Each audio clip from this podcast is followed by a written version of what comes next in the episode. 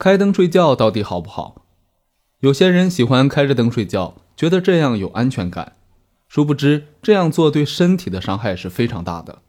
一般情况下，开灯睡觉醒来之后会仍然感到疲惫，总感觉没有睡好。而实际上，开灯睡觉的危害并不止于此。